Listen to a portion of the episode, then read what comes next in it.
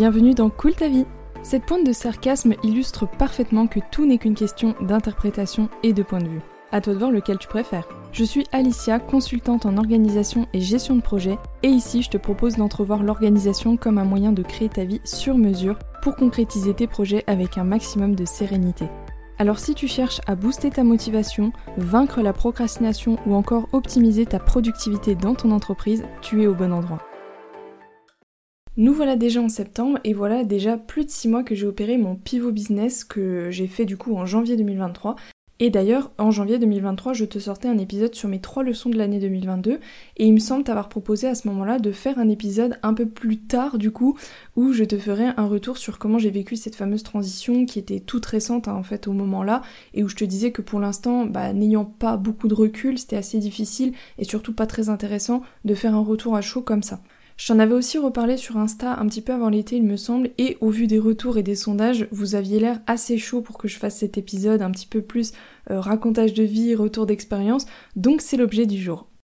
Juste avant de rentrer dans le vif du sujet, je tenais à t'annoncer la sortie de ma nouvelle offre SOS Procrastination. Je pense que le nom parle de lui-même, mais je vais quand même te la décrire rapidement. Il s'agit d'une offre de service qui se veut courte puisque c'est une séance individuelle qu'on va passer ensemble pour discuter de tes problématiques de procrastination et surtout pour venir identifier la vraie cause racine à cette procrastination. Chose qu'on ne fait pas souvent parce qu'aujourd'hui dans le cadre de mon domaine d'activité, à savoir l'organisation, la productivité, gestion de temps, gestion de projet, etc., c'est une problématique qu'on me remonte quasi systématiquement dans tous mes clients et le truc, c'est que ce problème de procrastination, on pense très souvent, et parfois à tort, qu'on va pouvoir le régler avec l'organisation justement. Donc c'est pour ça que j'ai fait souvent face. Or, ce n'est pas toujours le cas, et oui, c'est moi qui vous dis ça. Donc dans l'idée bah, de ne pas te vendre littéralement de la merde ou une solution qui sera seulement éphémère, qui sera en fait une solution de surface, hein, un espèce de pansement que tu vas mettre sur ton problème, c'est pour ça que j'ai créé SOS Procrastination. Donc c'est une séance qui est un mélange un peu de coaching, de consulting et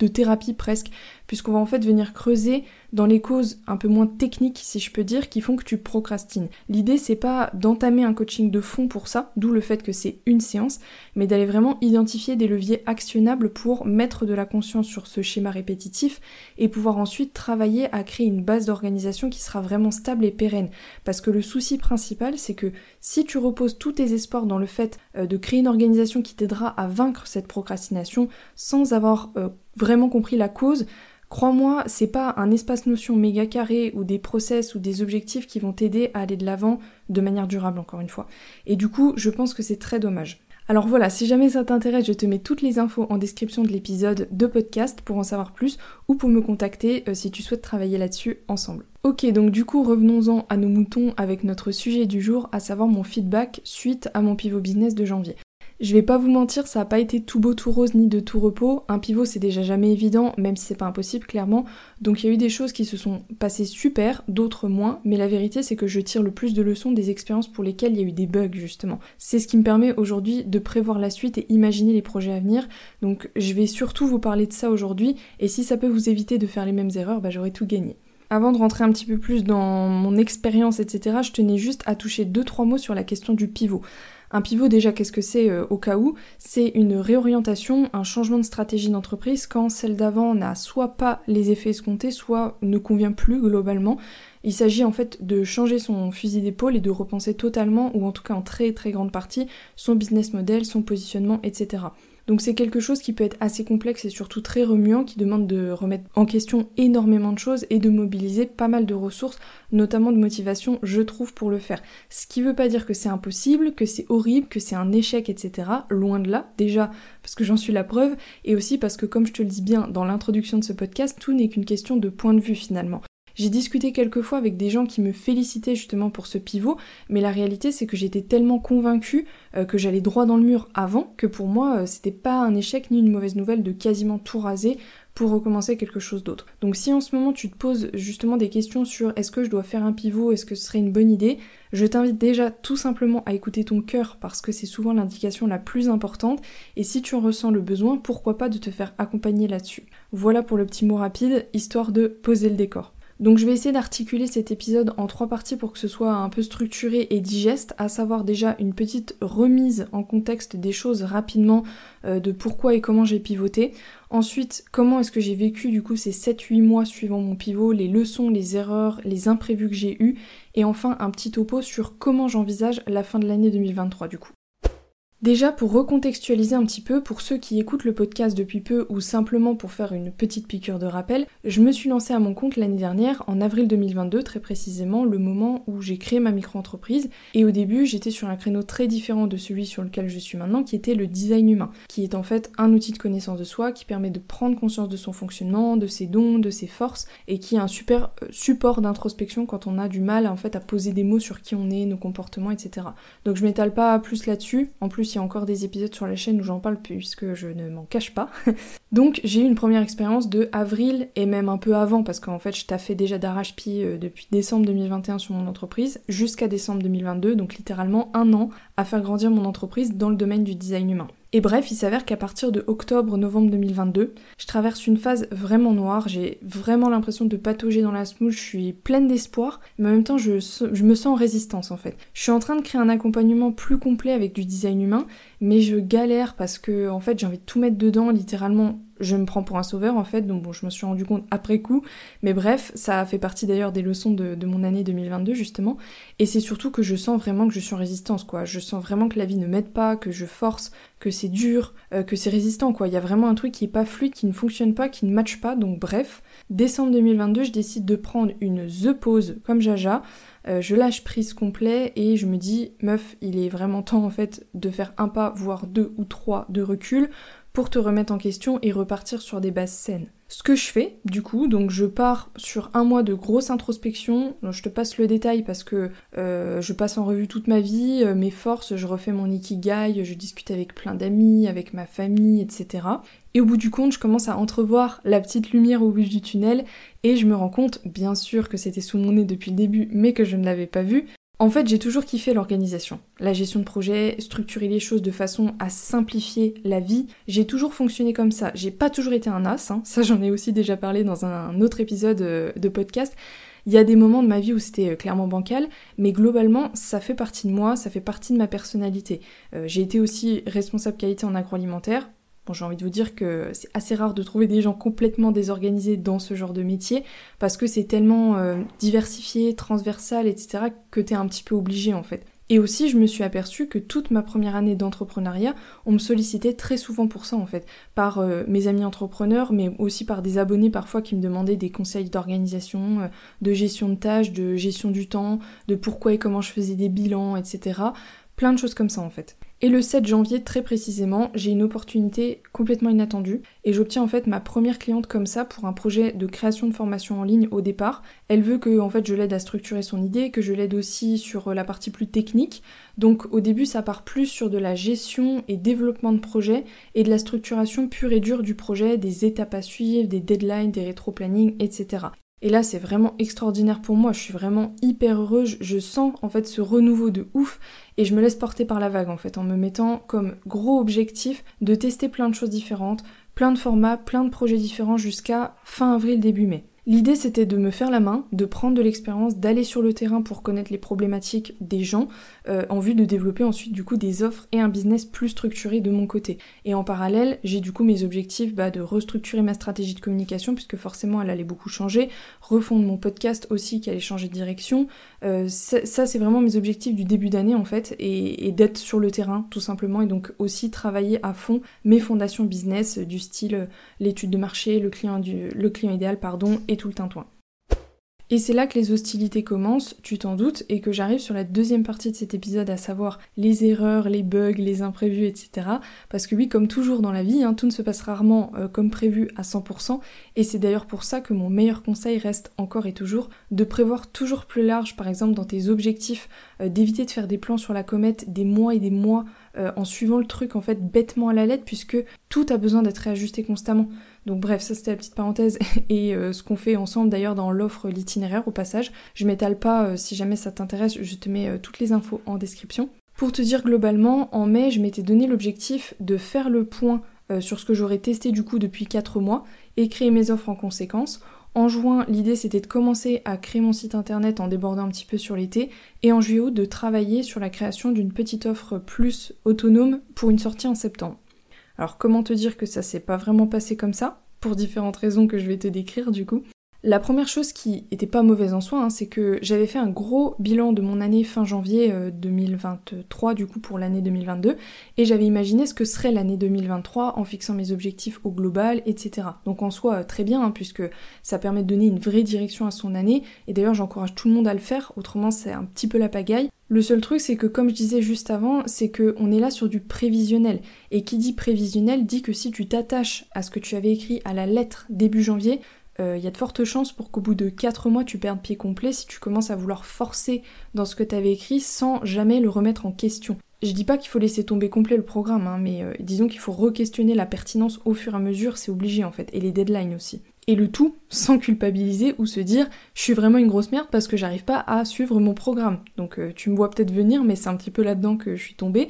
Et même si en soi je réajustais régulièrement mes objectifs, mes plans d'action, etc., mais j'étais quand même toujours un petit peu focalisée sur le fait que j'étais en retard, entre guillemets, et donc dans une, un espèce d'espoir que j'allais pouvoir rattraper ce retard, alors qu'en fait euh, c'est simplement qu'il y avait des étapes que j'avais omis dans l'histoire et par lesquels j'avais peut-être besoin de passer, autrement bah, les projets suivants auraient tout simplement été pourris quoi. J'avais peut-être pas toujours bien mesuré l'ampleur de certains projets, de certains objectifs, euh, et j'ai aussi des projets clients qui se sont étalés dans le temps plus que prévu, donc forcément j'avais moins de temps pour le reste. Euh, typiquement le projet du site internet que je m'étais donné en mai, plus le temps passait, moins je le trouvais pertinent au vu de ma situation et des objectifs qui se dessinaient par la suite en fait. Donc j'avais tout le temps l'impression qu'il était en retard, mais c'est juste que début janvier, je l'avais peut-être surestimé en termes de deadline et, de timing dans l'année. La deuxième chose suivie d'une erreur que j'ai faite, c'est que j'ai certains projets clients qui ont débordé dans le temps imparti que je m'étais donné, à savoir euh, fin avril, début mai, notamment parce que j'ai eu pas mal de demandes en même temps en avril. Ce qui fait que forcément, bah, on était parti pour au moins jusque fin juin à chaque fois ensemble, et ce alors même que j'avais pas encore vraiment défini mes offres du coup, puisque c'était censé être l'objectif de mai justement, donc j'étais toujours dans ce mode test and learn, donc c'était beaucoup de projets différents, beaucoup de besoins différents, et bien que je crache absolument pas sur la richesse de ces expériences, hein, c'est vraiment pas ça, le problème qu'il y avait et que je voyais vraiment vraiment pas au début, c'est que ça contribuait à m'éparpiller un peu et à me perdre, alors que j'avais justement besoin de me recentrer un petit peu plus et de choisir en fait, ok, sur quoi est-ce que je capitalise en termes de service et qu'est-ce que je vends en fait. Donc cette situation d'expérimentation, elle a duré jusqu'à la mi-juillet au final, et où en fait tout mon temps allait clairement à mes clients, donc euh, j'avais vraiment plus le temps et surtout plus l'énergie pour le reste. Je tapais des semaines pas forcément énormes en temps de travail, hein. je suis toujours en moyenne à 30 heures par semaine, mais sur les 30 heures, bah, j'en passais au moins 20 pour mes clients. Donc les 10 qui restaient, bah, c'était pour ma création de contenu Insta, pour le podcast, euh, pour l'administratif divers et aussi pour euh, des calls et des événements d'entrepreneurs. Ce qui m'amène justement à ma troisième erreur et leçon, c'est que en juillet, quand j'ai fait euh, mon bilan du semestre et que je me suis aperçu du temps que je passais en call, euh, que ce soit avec des business friends, avec euh, des communautés en ligne ou même avec des, événements en fait en présentiel, j'avoue que je suis relativement tombée de haut. Et d'ailleurs merci Clockify pour ça parce que je pense que sinon j'aurais jamais vraiment vu l'ampleur du truc et j'aurais jamais vu le mal en fait entre gros guillemets mais c'était juste trop et surtout pas adapté par rapport à mes besoins du moment puisque j'avais déjà pas mal de clients, voire trop, et que le peu de temps qui me restait, il y en a presque la moitié qui passait là-dedans quoi. Donc euh, en fait j'ai fait une grosse erreur de gestion du temps pour le coup. Donc j'ai grave remis ça en question et j'ai limité au max du coup ces appels et ces événements parce que j'en avais pas le besoin en fait euh, dans l'absolu euh, immédiatement et c'était simplement pas ma priorité du moment quoi. Le quatrième point que je voulais évoquer pour revenir au projet client notamment, une erreur que j'ai faite du fait que j'étais dans un mood d'expérimentation et on prend un petit peu ce qui se présente pour engranger de l'expérience, etc., c'est que j'ai accepté certaines collabs pour lesquelles la demande d'accompagnement, au final, elle était moyennement claire en fait. Donc forcément, l'avancée ensuite était un peu compliquée, puisque on démarrait sur un plan d'action ensemble qui s'avérait être remis en question quelques séances plus tard. Donc il y a eu une ou deux collabs comme ça que j'ai vécu un petit peu décousu, si je puis dire. Donc pour le coup, j'en ai bien tiré la leçon et grâce euh, à toutes les problématiques que j'ai pu voir passer, c'est pour ça que j'ai décidé de créer différentes petites offres qui visent des problématiques et donc des transformations plus précises et plus spécifiques, de façon en fait à, bah, maximiser l'expérience client, à favoriser l'alliance de travail ensemble et les résultats par la suite évidemment pour le client. Parce que qui dit demande diffuse euh, dit forcément que les résultats vont être un petit peu diffus aussi. Et enfin, la dernière chose, c'est que quand je me suis repositionnée en janvier, que j'ai fait mon pivot, j'avais l'intention de faire du moitié consulting, moitié bras droit c'est-à-dire de rentrer dans le business de la personne et de faire les choses avec elle, de lui donner un coup de main pour certaines tâches selon mes compétences, etc. Et le problème, c'était pas forcément que ça me plaisait pas ou quoi, c'était plus que déjà, euh, c'est le genre de prestat qui demande un temps de dingue, clairement, et ça je me rendais vraiment pas compte en fait au début, qui est très prenant puisque j'étais un peu comme un collaborateur dans l'entreprise de mon client, et moi je suis pas du genre euh, à m'investir à moitié, donc c'est pas le genre de projet client que tu peux multiplier à fond en fait. Or, c'est un petit peu ce qui s'est passé pour moi à un moment donné, et je me sentais un petit peu overbooké avec ça, pour un chiffre d'affaires qui ne suivait pas vraiment. Et oui, parce que les pépettes, ça compte aussi à un moment donné. Ça, c'est le premier point, et le deuxième point, c'est que dans le cadre de ces prestations de services, à certains moments, je me sentais pas vraiment la plus utile à la place que j'occupais. Comme si j'étais pas vraiment convaincue, on va dire, de rendre service aux clients à la place à laquelle j'étais. Et ça commençait vraiment à me déranger de plus en plus en fait. Donc je m'explique. Il y a une ou deux fois comme ça, et surtout une fois en particulier qui m'a marqué, où j'étais là bah, pour ma cliente, hein, j'étais engagée dans son projet, j'étais investie, j'étais force de proposition pour euh, l'accompagner à gérer ses projets, à organiser ses rétro-planning, euh, son notion, etc., etc. Mais je sentais que de son côté, il y avait des choses qui rentraient en résistance pour elle, comme si en fait elle se sentait submergée euh, malgré ma présence dans le sentiment d'urgence constant et je me sentais vraiment impuissante en fait et c'est ça qui a fini par me peser. On a fini par en parler ensemble à cœur ouvert, à poser tout à plat, et on est tombé d'accord en fait, outre le fait qu'elle traversait une période plus ou moins difficile dans sa vie et dans son business, il y avait une problématique de procrastination chez elle qui lui pesait énormément, et qui en plus euh, la faisait elle aussi se sentir impuissante malgré le fait que j'étais là en soutien. Ça faisait qu'accentuer le truc en fait et donc c'était terrible parce qu'on avait l'impression de, tourner dans un cercle vicieux quoi. Et sachant que la procrastination c'est vraiment un sujet qui me passionne pas mal je dois dire et surtout une problématique qui revient vraiment vraiment H24 quand il s'agit d'organisation, de gestion de projet, de business et tout, c'est là que je me suis dit mais c'est pas possible en fait de laisser ça comme ça et surtout c'est pas possible de continuer à nous faire croire que l'organisation peut résoudre euh, de telles problématiques. Parce que preuve en est, et de mes propres yeux, de ma propre expérience pour le coup, je l'ai vu, ça ne marche pas en fait. Je dis pas pour tout le monde, hein, parce que je tiens quand même à différencier la petite procrastination de quand tu rentres de vacances par exemple, quand t'as la flemme de t'y remettre, ou la procrastination ponctuelle qui dure 2-3 jours parce que t'es fatigué et que ton corps ne répond plus de rien, ou là, effectivement, des solutions d'organisation et de gestion de projet, gestion du temps pourront t'aider. Contrairement à la procrastination plus chronique qui là, honnêtement pour moi, si tu vas pas creuser un peu plus profond pour comprendre ce qui te fait rentrer là-dedans, ça suffira pas en fait d'avoir une organisation au carré, quelqu'un pour toi pour te booster ou encore un notion de compète, où ça risque seulement d'être éphémère, exactement comme ça s'est passé pour nous. D'où le fait que SOS Procrastination que je annoncé au tout début du podcast me tient énormément à cœur. C'est pour moi la base pour partir sur quelque chose de plus serein et surtout plus durable en fait. Et d'ailleurs du moment où j'ai commencé à parler de développer cette offre, euh, cette cliente était la première à me dire que c'était vraiment trop cool, que c'était presque d'utilité publique. Donc si jamais ça t'intéresse, tu retrouveras encore une fois toutes les infos en description de l'épisode avec la page d'infos et comment faire pour réserver ta place si jamais tu as envie euh, qu'on fasse ça ensemble.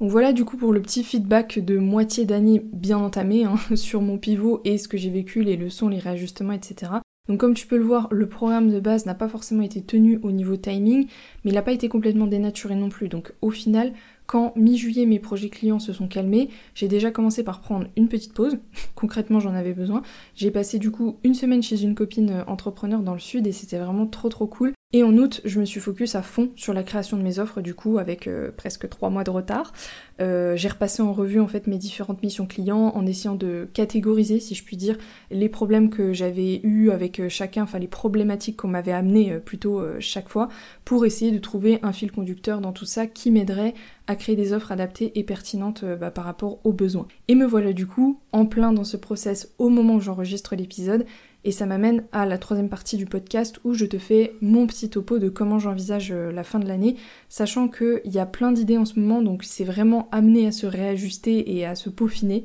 Déjà pour septembre, les objectifs sont très très clairs, c'est de lancer mes trois offres clés qui sont l'itinéraire, donc déjà lancé au moment où cet épisode sortira puisqu'elle est, est sortie en août. Donc ça c'est l'offre qu'il te faut si tu manques de clarté sur la direction à suivre pour ton activité, que tu as toujours plein d'idées mais que tu n'arrives jamais vraiment à les concrétiser, euh, que tu sais pas trop par où commencer, quoi choisir, comment t'y prendre pour arriver à ton but, et si aussi tu ne connais pas vraiment ton but d'ailleurs et que tu avances un petit peu euh, à l'aveugle dans ton activité, euh, mais que ça commence à te peser. Donc l'itinéraire du coup c'est deux semaines intensives ensemble où on se voit pour trois ateliers différents pour poser tout ça à plat et que tu repartes avec ton plan d'action clair et concret et la méthode de travail aussi à dupliquer à l'infini pour que tu sois autonome avec ça par la suite et que tu saches comment prioriser, comment avancer concrètement, etc. Ensuite, il y a SOS Procrastination qui pour le coup est en lancement cette semaine, donc je te refais pas le topo parce que sinon je pense que tu vas péter un câble. Et enfin, Cap sur l'essentiel qui arrivera fin septembre. Ça, c'est l'offre qu'il te faut si aujourd'hui t'es déjà relativement clair sur tes projets, sur tes objectifs, etc. Mais que t'as du mal à gérer ton temps efficacement, euh, que t'as du mal à tout faire tenir dans une semaine, comme si euh, t'avais du mal à être réaliste, euh, que tu te fais un petit peu happer par les imprévus, l'impression d'être submergé du coup, et que globalement t'as envie d'optimiser l'existant, d'optimiser ton organisation et ton temps pour l'exploiter de la meilleure manière possible et garder uniquement l'essentiel et ce qui te rapporte vraiment des résultats parmi tout ce que tu fais. Ça c'est une offre un petit peu plus 360 parce que non seulement on va optimiser ton organisation et ton temps, mais on va aussi identifier plein de leviers d'amélioration pour la suite en fait. Donc si on se rend compte que, je sais pas, tu passes un temps fou avec tes clients et que ça correspond pas à ta vision, etc., on va pouvoir réfléchir à des solutions soit pour optimiser tes accompagnements, soit pour créer des process, soit pour envisager de déléguer des choses. Donc voilà, c'est vraiment très cool. Et franchement, je pense que je peux pas trop cacher mon enthousiasme avec cette offre parce que franchement, ce sera sûrement mon offre phare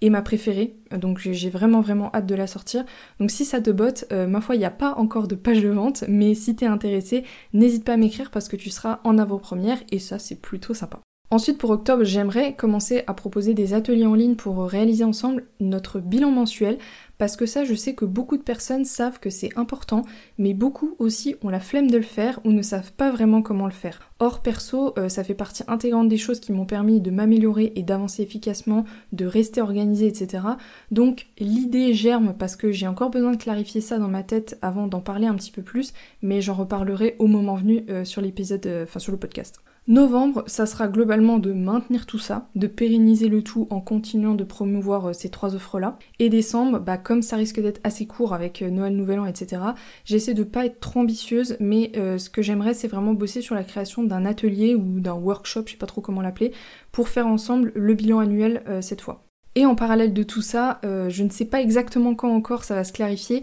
caler un moment pour développer une quatrième offre qui se porterait sur la création d'espace notion. Mais pour l'instant, je suis pas encore sûre de développer ça sur Instagram, donc euh, j'en dis pas trop. En fait, euh, quand j'enregistre cet épisode, on est le 21 août, donc il y a encore des choses à clarifier.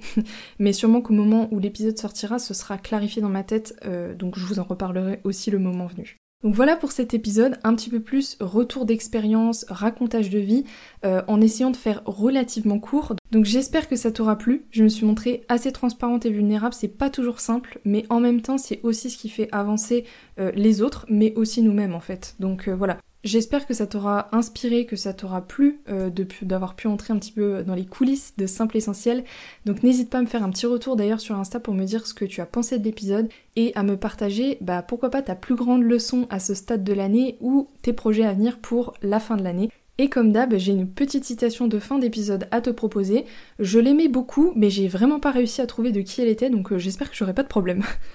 Les cicatrices que tu as ne définissent pas qui tu es, elles sont simplement des rappels de là où tu es allé, des leçons que tu as apprises et de la force que tu as acquise.